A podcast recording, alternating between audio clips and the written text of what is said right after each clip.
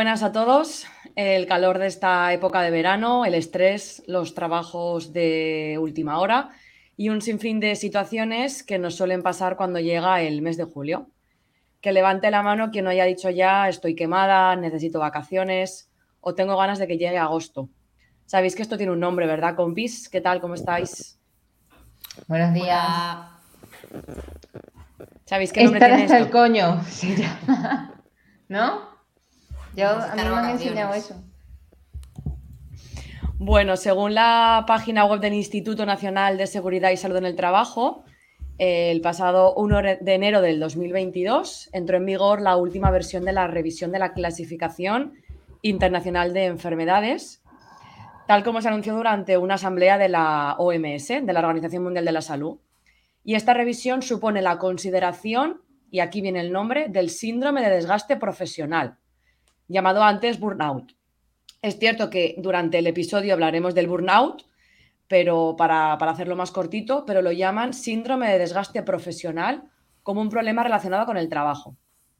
Hasta esta revisión, el burnout estaba incluido entre los problemas relacionados con la dificultad en el control de la vida, dentro de la categoría genérica de personas que entran en contacto con los servicios sanitarios en otras circunstancias. De hecho, al hacer la escaleta estuve leyendo que durante mucho tiempo este desgaste profesional o el burnout, burnout o burnout, como queramos pronunciarlo mejor en inglés, eh, se ha asociado siempre a, la gente que ha estado al cuidado de otras personas, aunque en realidad pues, se puede extender a muchísimas más profesiones, incluso a los estudiantes también. Con esta nueva clasificación, el síndrome de desgaste profesional se incluye dentro de... Eh, del capítulo de factores que influyen en el estado de salud dentro de la subcategoría problemas asociados con el empleo y el desempleo.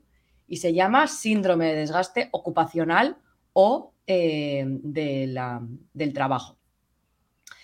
Eh, esta nueva clasificación permite mejorar la identificación del síndrome, así como la prevención, el tratamiento, facilitando el diagnóstico a los profesionales de la salud y su prevención a los profesionales de la psicosociología. Este síndrome es el resultado del estrés crónico. Eh, ahora luego veremos que hay una diferencia entre lo que es estrés y lo que es el burnout, ¿vale? Porque igual tenemos más estrés que burnout en realidad. Se trata de un síndrome con, con connotaciones afectivas negativas que afecta tanto a nivel personal porque produce sentimientos de falta de energía o agotamiento. A nivel social, porque hay un aumento de la distancia mental con respecto al trabajo o sentimientos negativos o cínicos con respecto al trabajo. Y con respecto también al ámbito profesional, porque produce una sensación de ineficacia y falta de realización. Estas digamos que son como las características principales de este síndrome de desgaste profesional. Entonces aquí viene la pregunta, ¿consideráis que tenéis o cumplís alguna de estas características? ¿Qué me decís? Levantamos la mano, opinamos. Yo creo que sí, yo creo que sí, que al menos una de, de todas. Sí, ya no sé si es específicamente a nivel laboral o a nivel de cambios, estreses y demás, por ejemplo, que, que, han surgido en mis últimos meses, pero sí, yo sí que identifico estos temas y de hecho lo tengo tratado o hablado con la psicóloga que bueno, que hay que, lo primero y cosas que siempre he identificado es ese apego al curro, ¿no? Y ese mm, enganche muchas veces que se nos produce a algunas mm, personas y también a muchas mujeres a, a, la realización profesional, al ámbito profesional, por desarrollarnos más en esta etapa en la que muchas veces nos han dicho que quizás no es nuestro espacio o que quizás estamos más relegados a un segundo plano dentro del mundo del emprendimiento. ¿no? Aquí creo que se ven mezclando dos cosas. Bueno, eh, tiene ¿quién, quién, no, ¿no? Eh, algunas de estas sensaciones, quién no, y más en una época como esta donde eh, de repente todo el mundo o bien está a punto de irse de vacaciones o bien eh, hay muchos cambios en las agendas a nivel laboral porque la gente tiene mucha prisa por terminar las cosas o mucha prisa por irse o mucha prisa por como te vas a poder de vacaciones, ya me quedo yo más tranquilo porque tú terminarás lo que tienes pendiente. Mm. Yo, es la sensación que siempre he tenido con respecto a estas fechas, que de repente como, como en agosto este país se para, la gente tiene mucha prisa en junio por terminarlo todo, porque entre julio y agosto la mitad está, la mitad no está. Si eso lo mezclamos con que al final eh, vivimos un sistema que donde la producción tiene que ser la máxima posible eh, con un calor del copón, pues no, son buenas piezas un cóctel, desde luego. La, cuestión es que, que esto haya llegado a, a, definirse como un estado de salud, a mí lo que me llama, lo que me llama la atención es que tan generalizado está. Entonces, si está tan generalizado, quizá el problema no es en sí mismo el estrés, sino el sistema que te provoca el estrés. Es decir, vuelvo a reivindicar lo que creo que hace un tiempo que dejamos de comentar, ¿no? Vivimos en una ley, vivimos una ley de ocho horas al, día de, como jornada completa que está creada para cuando estábamos en la mina hace 100 años. Quizá el problema parte de esa base, de cómo es el sistema o de cómo está establecido en España el cuándo horas tienes que echar en un día, porque si no, no es un día productivo, no es un día de jornada completa. Si a eso le sumamos la precariedad habitual de muchos sectores, pues ya al final todas, todas por mucho que no estemos precarizadas o por mucho que tengamos ciertos otros puestos mm, donde quizá la, precarización no nos represente tanto, eh, vivimos el mismo sistema y no dejamos de, de, beber de esas consecuencias. Opino. Eli, ¿estás en bar out? Estoy, es muy temprano, pero no, no sé, estaba fijándome en las diferencias que puede haber entre uno y otro y, y no, yo no estoy en burnout.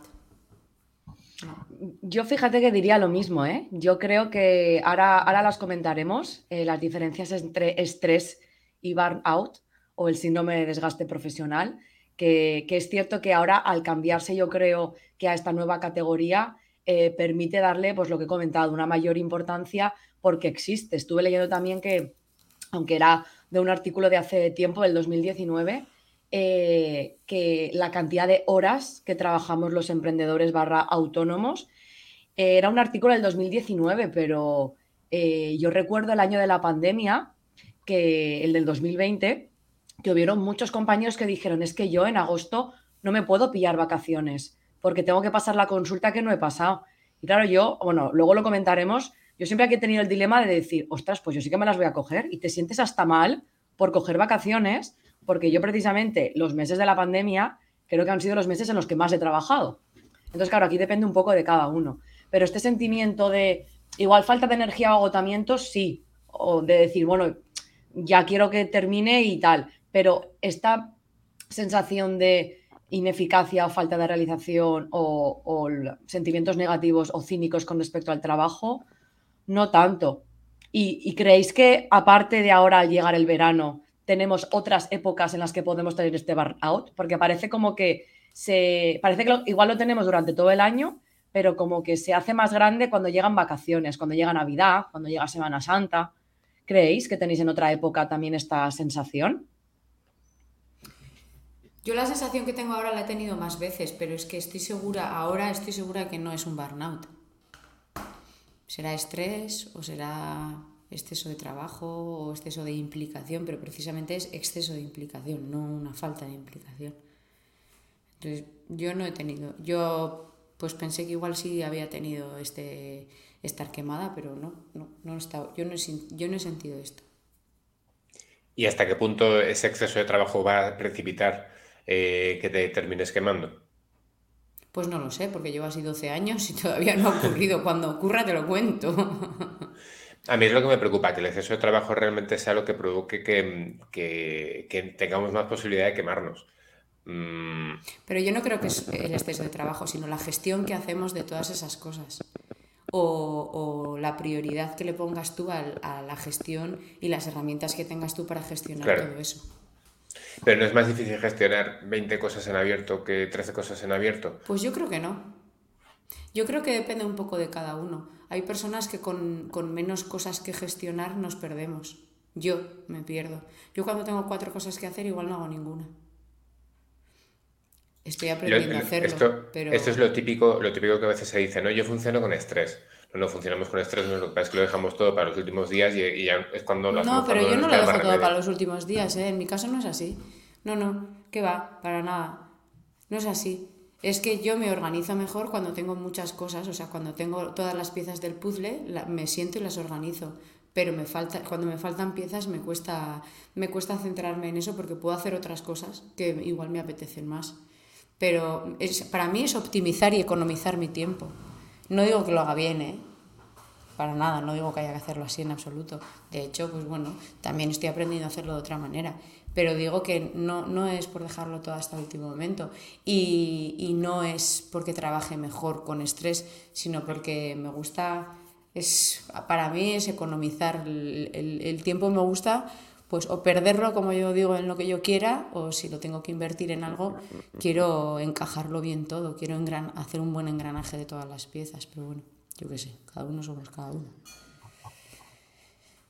¿Y no creéis que también al ver que ya hay gente de vacaciones, hay gente que tiene mayor distracción, ha aumentado la oferta, bajo mi punto de vista, de actividades sociales, véase mm, festivales, conciertos, eventos, Mm, cosas presenciales, ¿no? Que igual no nos tienen tan atadas al ordenador o no nos tienen tan atadas a la consulta o a lo que sea que hagamos, sino que bueno, que nos ponen en un escenario en el que pues tenemos que gestionar ese nuevo tiempo, ese nuevo espacio para ir, para acudir, para relacionarnos y que eso sumado a las propias obligaciones que tenemos en el día a día y que el trabajo nunca va menos, siempre va más, eh, pues nos tiene ahí un poco como rarunas, ¿no? Yo sí que lo he notado eh, nosotros que trabajamos 100% eh, online, eh, ciertos pasos presenciales que estamos intentando dar nos está costando mucho precisamente por eso, porque no estamos adecuadas, no tenemos las herramientas suficientes como para decir, vale, sabemos cortar en este momento y ahora empieza lo presencial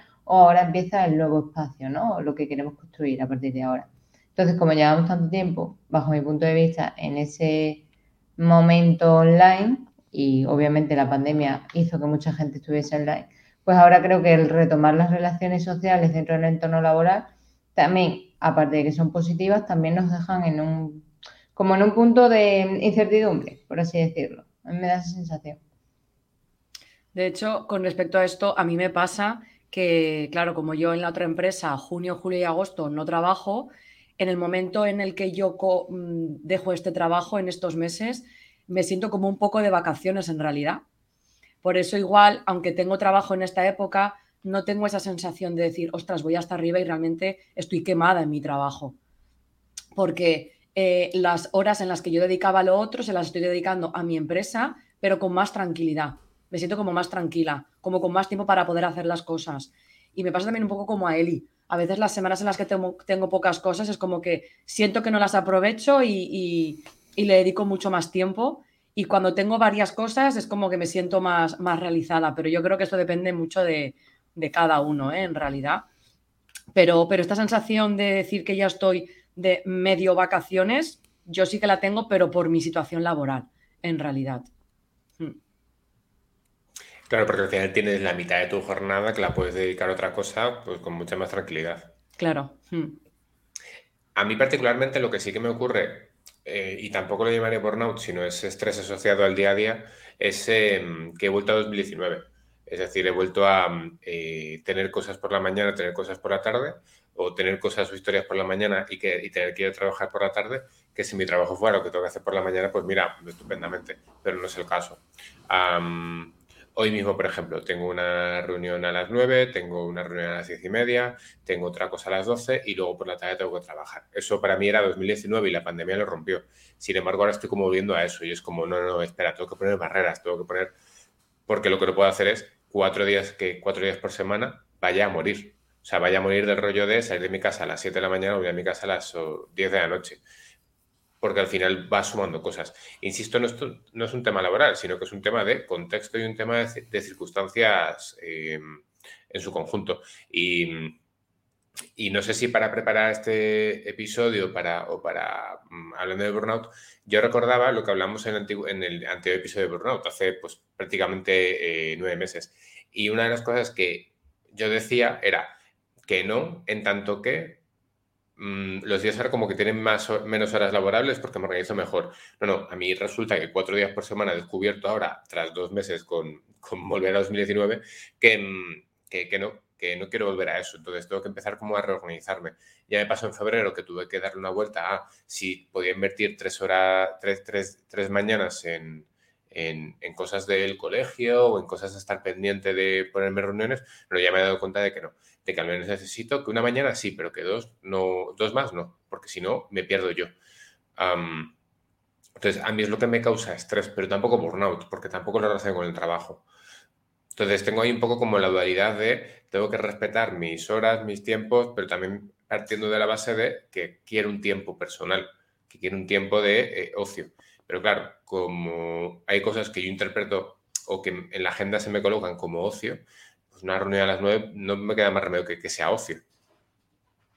Porque no percibo nada por tenerla.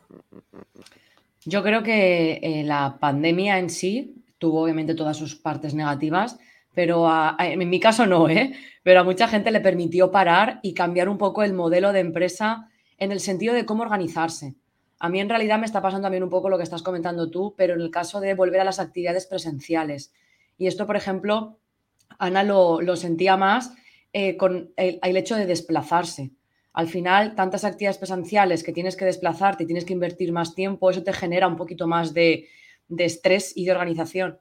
De hecho, vamos a hablar un poquito de esa diferencia entre el burnout y el estrés. Eh, se considera burnout como una de las posibles respuestas al impacto acumulativo del estrés laboral crónico. Es decir, un poquito de estrés todos tenemos, incluso yo creo que es bueno para, para meter el turbo, por así decirlo. Pero en el caso del burnout es como acumulativo. Entonces, bueno, en este Instituto Nacional de Seguridad del Trabajo hablaba de las diferencias entre el estrés y lo que antes llamaban síndrome de quemado por el trabajo, que sería este burnout. El estrés, por ejemplo, eh, es una sobreimplicación en los problemas y el burnout, fijaros la diferencia, es una falta de implicación. En el estrés hay hiperactividad emocional y en el burnout hay perdón, embotamiento emocional. En el estrés el daño es fisiológico, es el sustrato primario, y en el burnout es daño emocional. Aquí también hay una diferencia bastante clara. En el estrés hay un agotamiento o falta física y en el burnout afecta a la motivación y a la energía psíquica. En el estrés, la depresión puede entenderse como reacción a preservar las energías físicas y en el, burnout la depresión eh, es como una pérdida de ideales, de referencia y tristeza. Y ya por último, el estrés puede tener efectos positivos con exposiciones moderadas y el burnout solo tiene efectos negativos. Entonces, dicho esto, ¿creéis que tenéis estrés o burnout? O depende de la época del año, ahora que vienen las vacaciones. Yo no tengo burnout. No, yo tampoco. Yo creo que es estrés. Total, es, estrés, pero las, no sé si os pasa que a mí la semana de antes de irme de vacaciones es la que se me hace más larga. Hmm. O sea, que es como que lo, ves, ves el final, ves la, la, luz del túnel tan cerca que dices, ahora sí es como que mm, lo que María. También os digo, yo he tenido burnout. Y yo he tenido burnout especialmente en el hospital y me acuerdo que hacía la coña de eh, cuando iba los viernes pensaba a ver, a ver si se quemó este fin de semana y cuando, el, cuando vuelve el lunes ya no está ahí no es, hostia, pues eh, son estas cenizas. Ah, porque sí que me arrastraba mucho lo emocional por el tema de la tesis y tal. pero yo reconozco que mi situación actual es de que tengo estrés de estoy cogiendo más de lo que debería y estoy cediendo, o, el ceder me está costando más, no porque no quiera, sino porque quizá, pese a que cedo, me cuesta como estar pendiente, no estar pendiente y todo esto, pero yo no me reconozco como burnout, porque yo sí que continúo con implicación y con ganas, y vengo a trabajar con ganas. Ahora, no se viene a trabajar igual después de haber estado cuatro horas reunido y hablando que eh, cuando llegas fresco como una chuga de casa recién comido y con la siesta.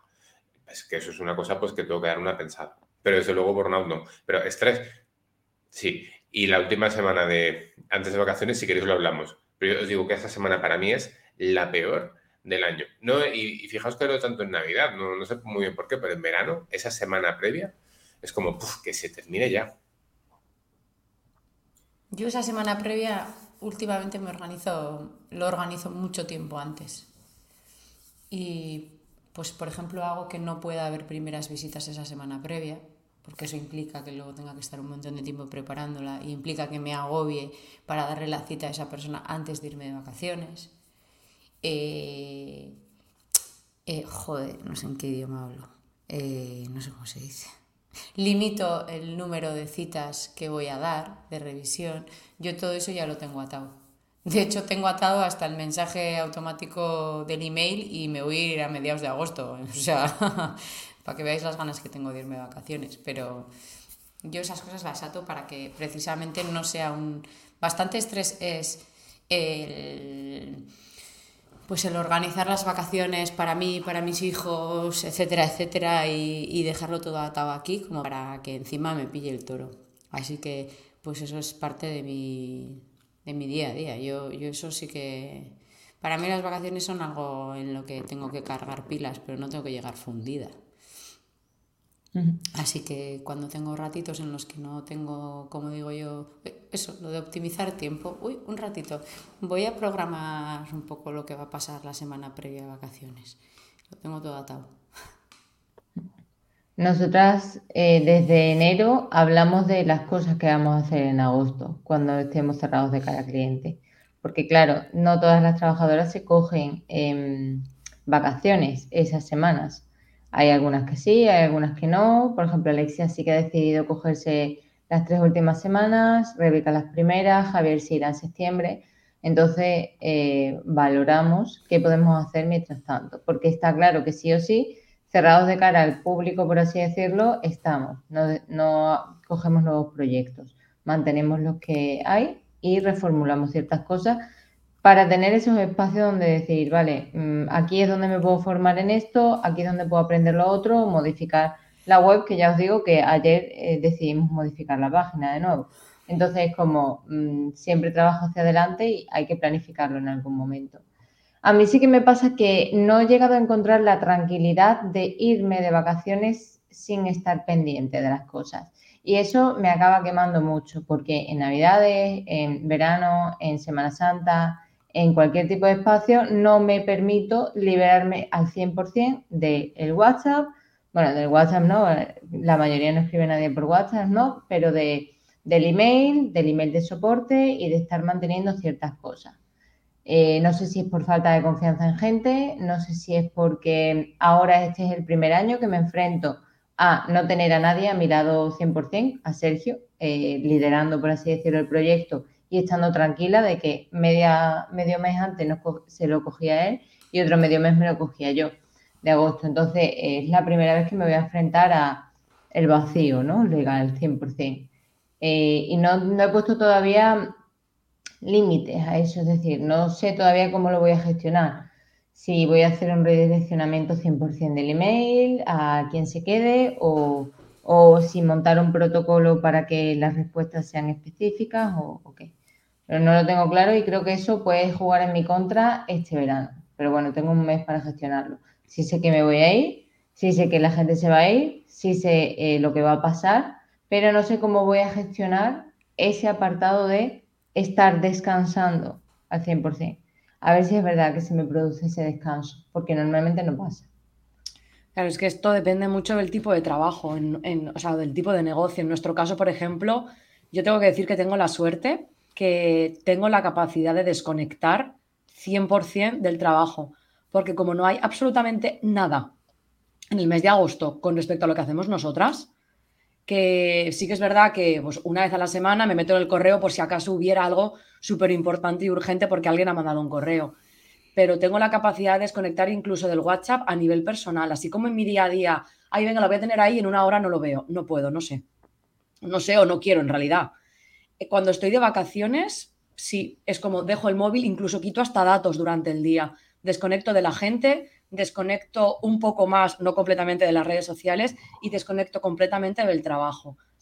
Yo creo que eh, esto viene también porque, ya te digo, por nuestro modelo de negocio, por el tipo de actividades que hacemos y porque no tengo esa sensación o esa necesidad de que mis clientes me, reclamen en esos, en esos momentos.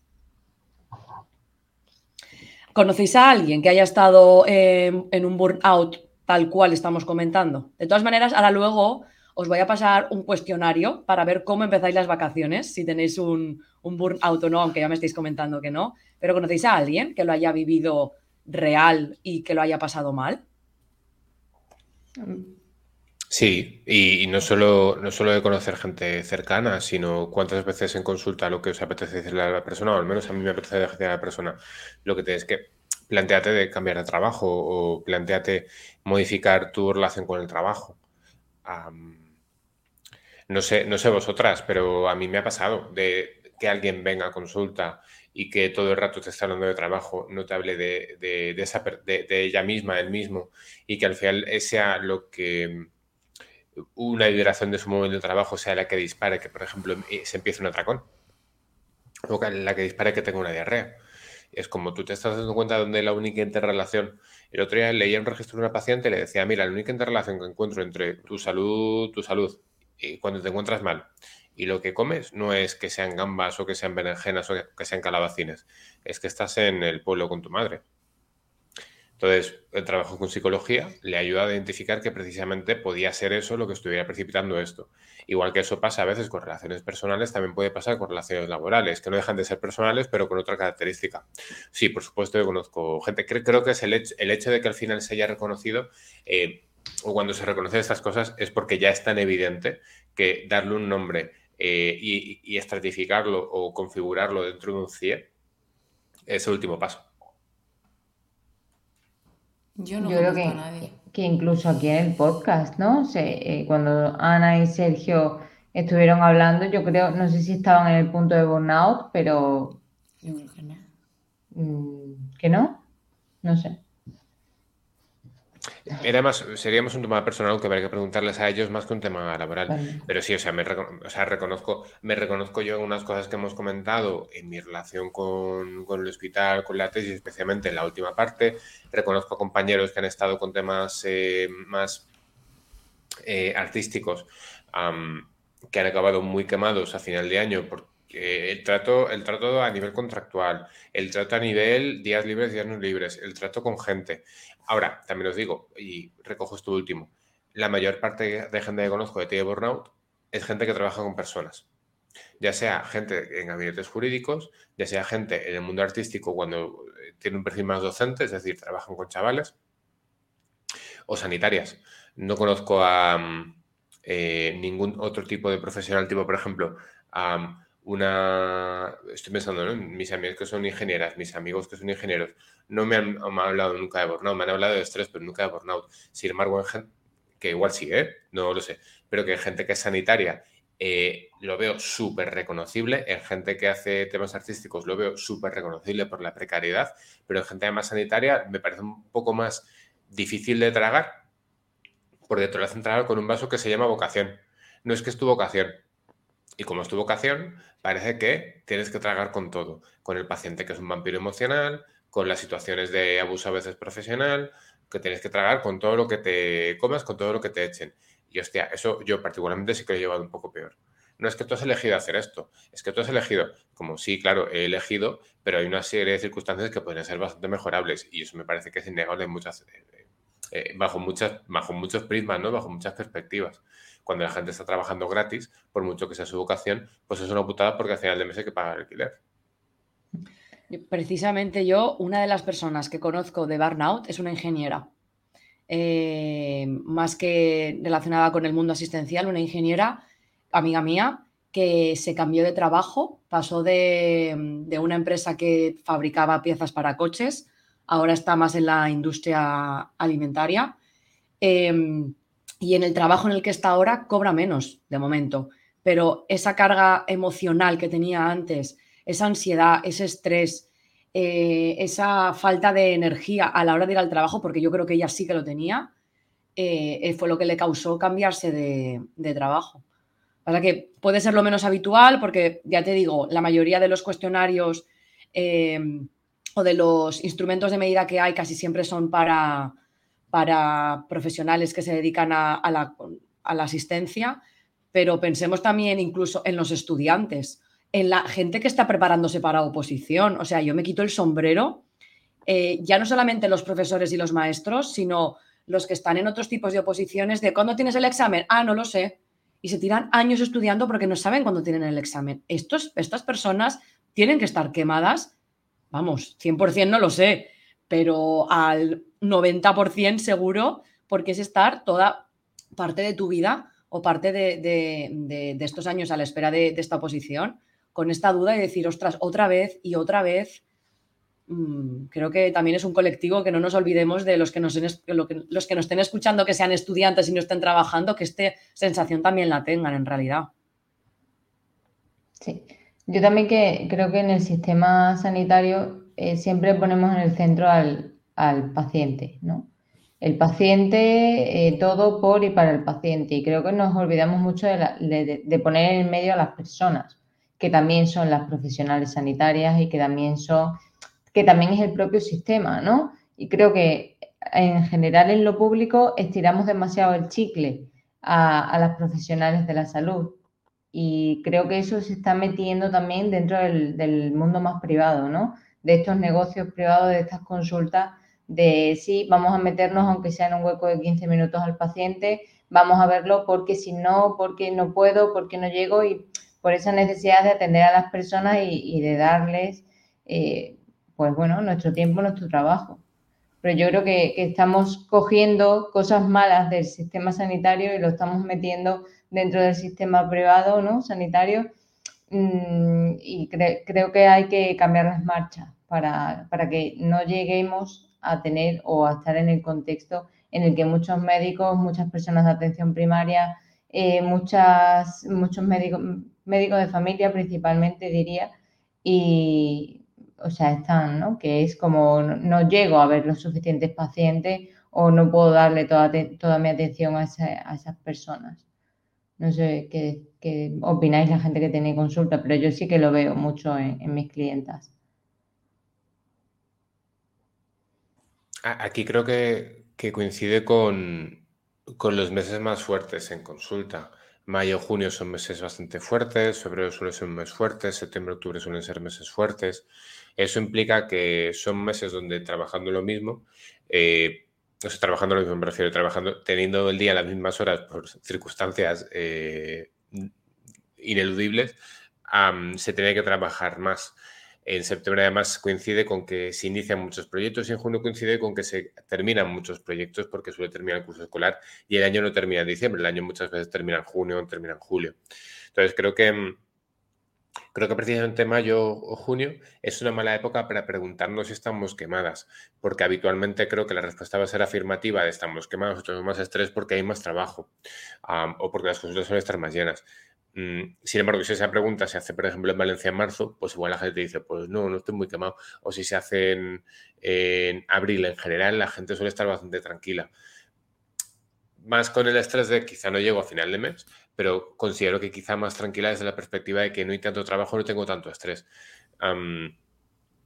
pero que nos sacrificamos como sanitarias por el bien del paciente, porque entendemos que el paciente tiene que estar en el centro, porque es una idea que ciertamente está un poco impuesta por la vocación. Sí, que creo que es el hijo bastardo de, que hasta ahora en el, sistema ha estado en el centro del propio sistema. Sí. Y bueno, creo que tenemos que poner en el centro eso, las personas que configuran el sistema, que son tanto la persona paciente como la persona que atiende.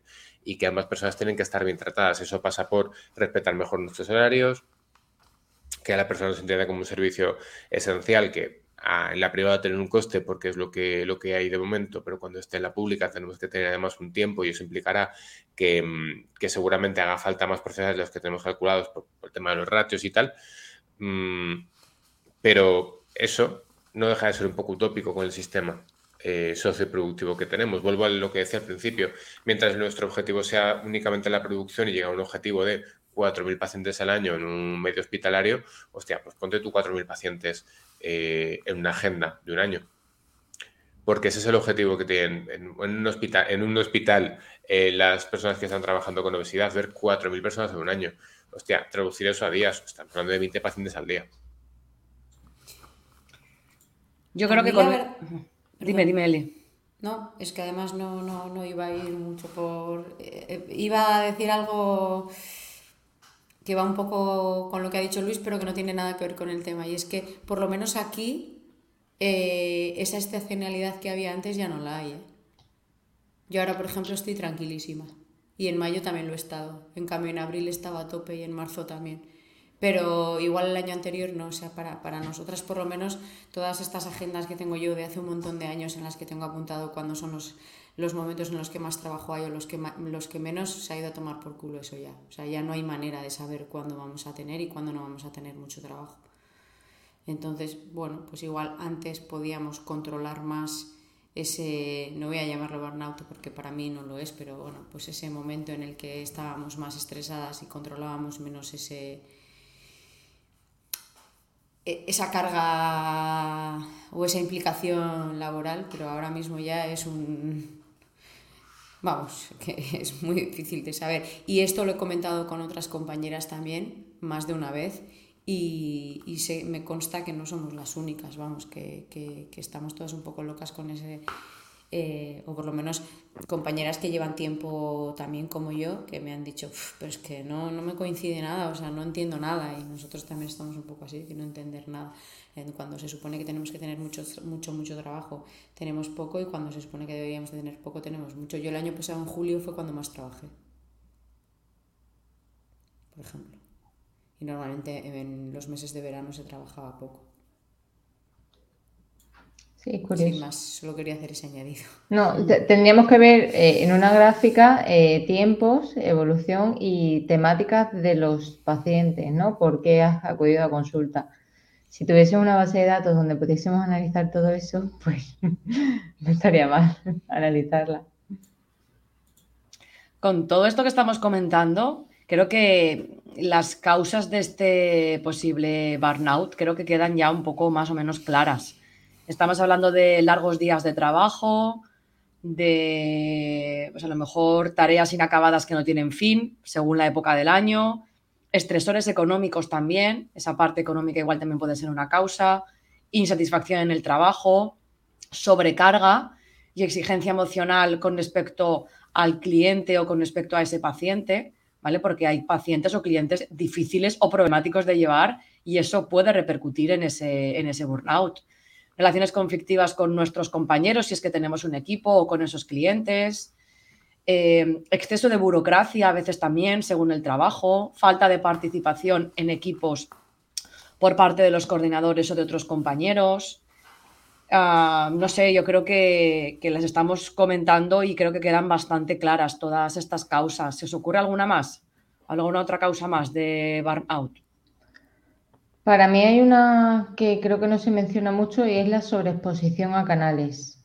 Eh, esos, esos interruptores, ¿no? O esos eh, momentos en los que tienes el WhatsApp, tienes el Telegram, tienes el correo, tienes el ticket de soporte y tienes también una llamada de teléfono, es decir, los distintos canales desde los cuales se te reclama o presuntamente deberías estar pendiente de, ¿no? O sea, creo que son demasiados elementos al que gestionar, demasiados canales y que si al final no están relativamente unificados y demás, eh, te pueden suponer un, un, estresor adicional, al menos en lo que me respecta en lo digital. ¿eh?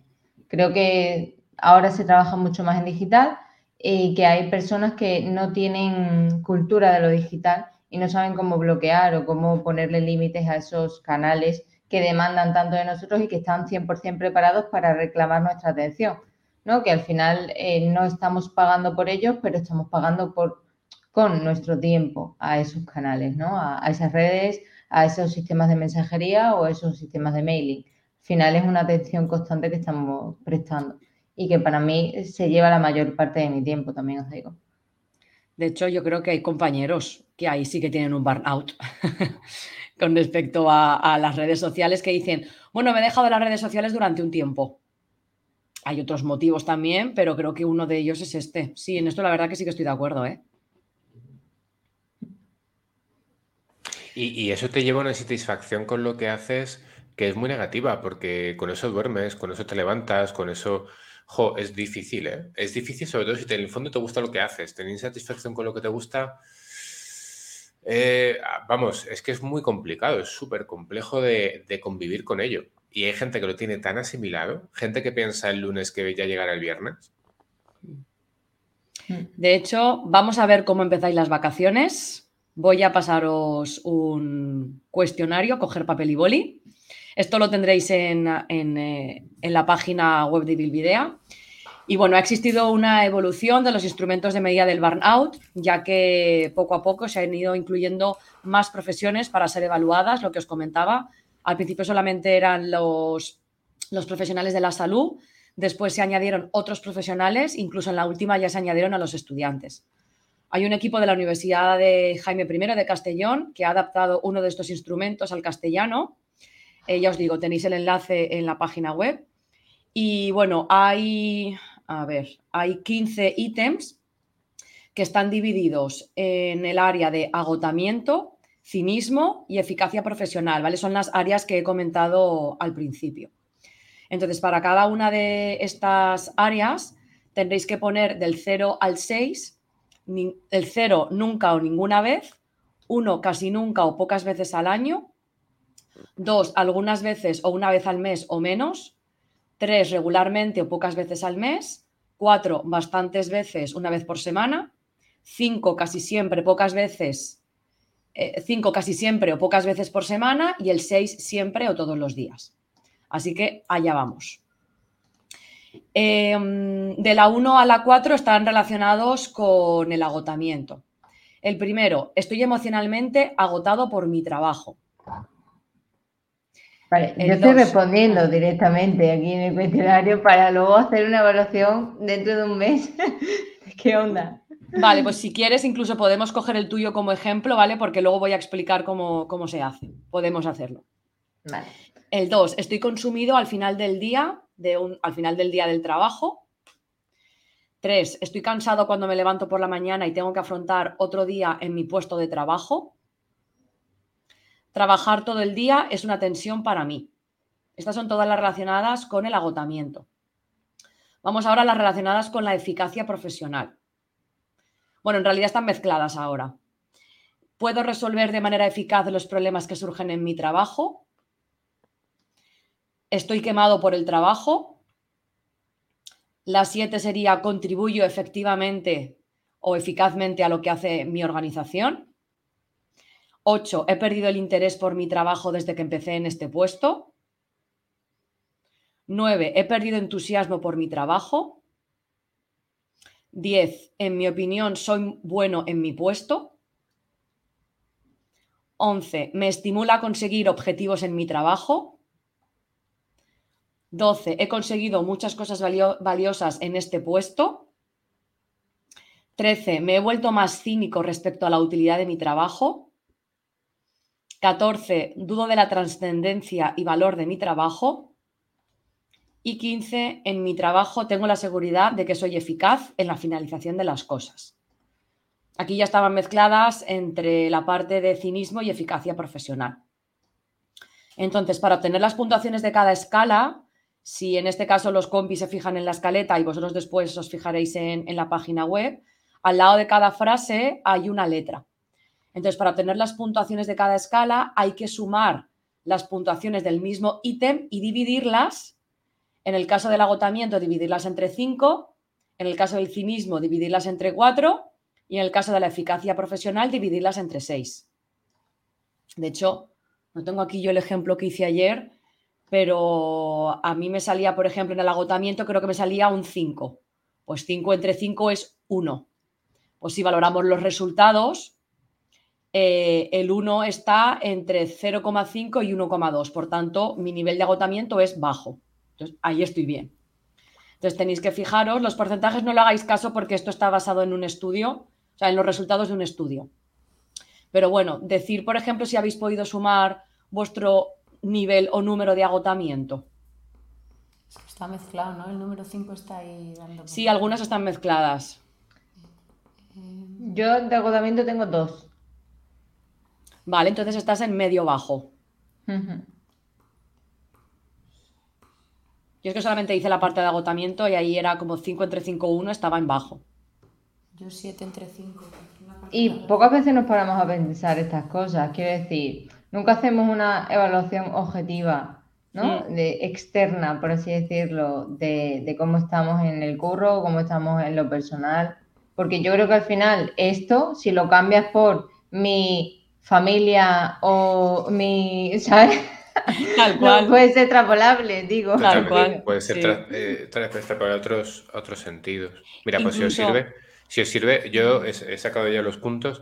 Tengo un 1,5 en agotamiento, tengo un 1,3 en cinismo y tengo en eficacia profesional eh, un 5. Vale, También te digo, cualquier persona cualquier persona que tenga un poco de baja autoestima o de que no se crea lo que hace, lo cual, lo cual yo convivo, mi última semana de trabajo es que yo creo que todo lo que hago es inútil. Eh, luego llega el paciente que se encuentra bien y te rompe un poco esa dinámica. De hecho, hace, hace un tiempo hice una publicación sobre el tema en Instagram de las pocas que hago precisamente sobre ese tema. cualquier persona con un poco menos de autoestima o que no sepa muy bien lo que eh, la parte de eficacia revienta. De hecho, eh, comentabas, eh, Eva, que esto, bueno, lo has comentado alguna vez que lo has trabajado en, terapia. Esto para aquellas personas que consideren que necesitan ir a terapia por este burnout, hacer esto antes y unos meses después, ostras, incluso se me está ocurriendo hasta utilizarlo para pacientes para que se den cuenta incluso que puede ser la causa de su comer emocional, como estaba comentando antes, antes Luis.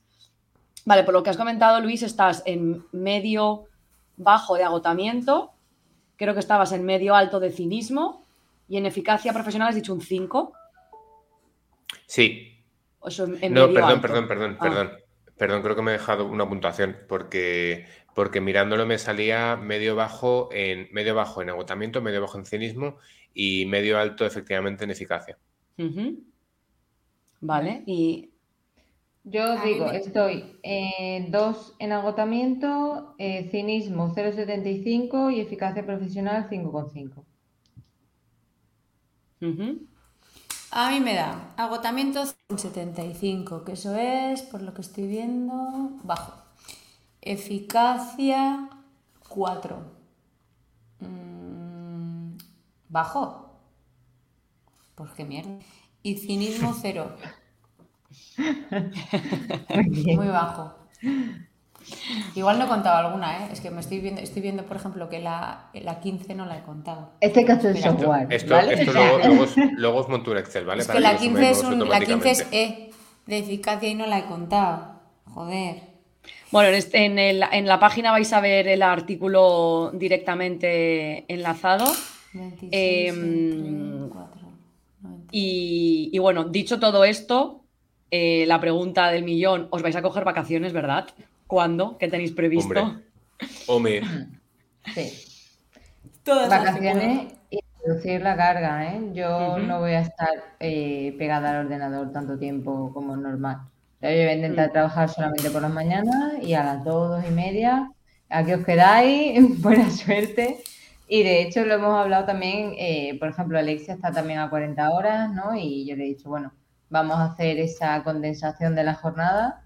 Vete antes, mm, este, este verano salís una hora antes completamente y bueno, ya veremos qué es lo que hacemos con nuestra vida, pero lo que no puede ser es que también en verano estés currando por las tardes porque tú hayas decidido, porque le propusimos en su día eh, la jornada condensada y, mm, y no, no, continuada se llama, y no quiso porque prefería parar y tal. Entonces, como no te equivoques, que es que en verano vas a estar sola por la tarde, si, si te quedas aquí, y igual de ciertas cosas no tienes seguimiento o no tienes una respuesta y, no vas a avanzar igual. Entonces, bueno, lo hemos quedado así, así que nada, mm, cerramos antes seguramente.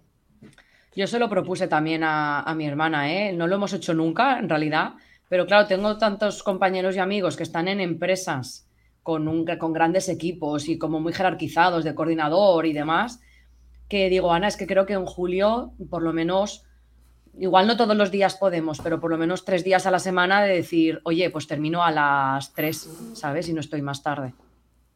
A mí me pasa que aunque no puedo modificar en ese sentido, sí que al ser una época de menos trabajo de pacientes, sí que puedo dedicarla por fin a cosas como que tengo súper enquistadas y que del día a día no puedo.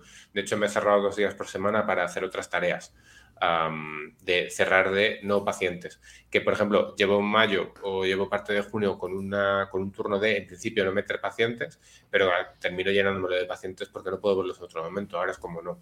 Como va a bajar la agenda, como va a bajar la carga, también me bajo, me bajo eh, un poco de esa parte. Pero vamos, vacaciones son vacaciones. De hecho, recordemos, por favor, que ser autónomo no tiene implícito no poder descansar ni coger vacaciones, así que no os equivoquéis, es justo y necesario. Es nuestro deber y obligación, por favor, cogerse vacaciones.